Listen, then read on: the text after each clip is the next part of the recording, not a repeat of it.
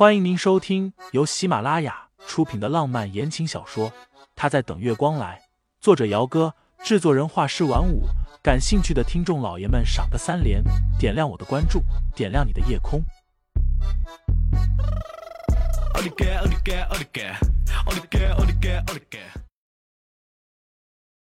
第九十三章，不和不是秘密。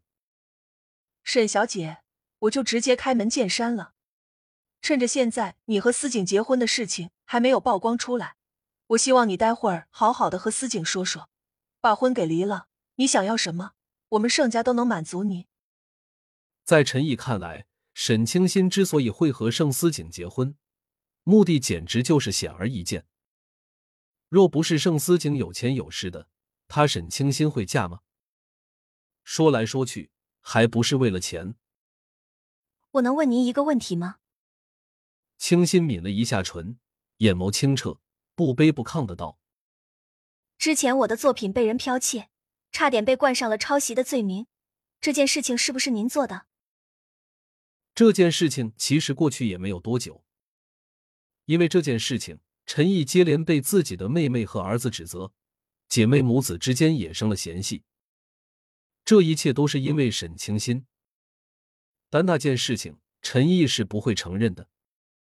他堂堂一个长辈，若是传出去，他用那样下作的手段去对付一个晚辈，那还不被人给笑死？想到这里，陈毅倏然间便绷紧了脸色，轻斥道：“放肆！沈清心，你这是在质问我吗？”不敢。清新心里已经了然了，仍是不卑不亢的道：“虽然现在的我的确是不能和盛思景比肩。”但是我会努力的，努力成为一个可以站在他身边的人。希望夫人您能给我一个机会，而不是一开口就逼着我们离婚。呵，真是笑话！陈毅气的胸口直起伏。我凭什么给你机会？你有没有想过，将来你和司景的婚事曝光了，外面的人会怎么说他？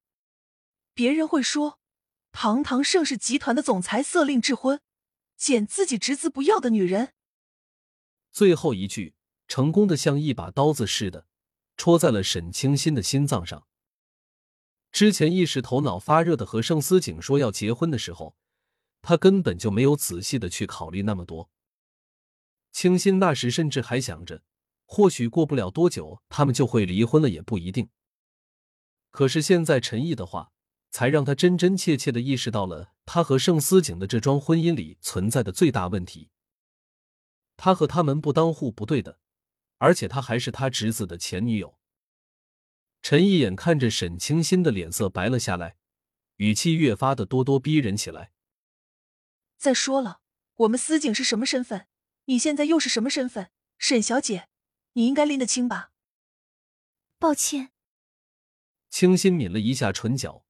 最后仍是没有松口，只是说道：“这件事情，您恐怕得和盛思景说了。如果他同意离婚，那我没有意见。那如果他不同意呢？他不同意，我自然也不同意。”这句话刚刚落下，书房的门就打开了。盛思景先从书房里出来，额角上的伤口已经贴了创可贴，风神俊朗不减。还平添了几丝雅痞和邪气。盛思景和盛老爷子应该是达成了某种协议，此刻两个人脸上的表情都很平静。反而是陈毅，因为没有和沈清心谈拢，一张脸脸色难看的都要扭曲起来了。走吧，我们先回去。盛老爷子干咳了一声，拉着陈毅离开之前，眸色复杂的看了一眼沈清心。陈毅也知道，今天恐怕是说不动这两个人离婚了，最后只能憋着一肚子的气和盛老爷子离开。门关上，没事了。盛思景一抬手，把清新给拥进了怀里，手轻轻的在他的后背上拍抚着。于嫂在盛老爷子和陈毅离开之后，就默默的去厨房继续准备午饭去了。此刻偌大的客厅里就两个人。空气出奇的安静，清新耳边是男人有力的心跳声，头顶上是他温热的呼吸。盛思景，清新抬头，一双雾蒙蒙的眼睛看着男人的脸。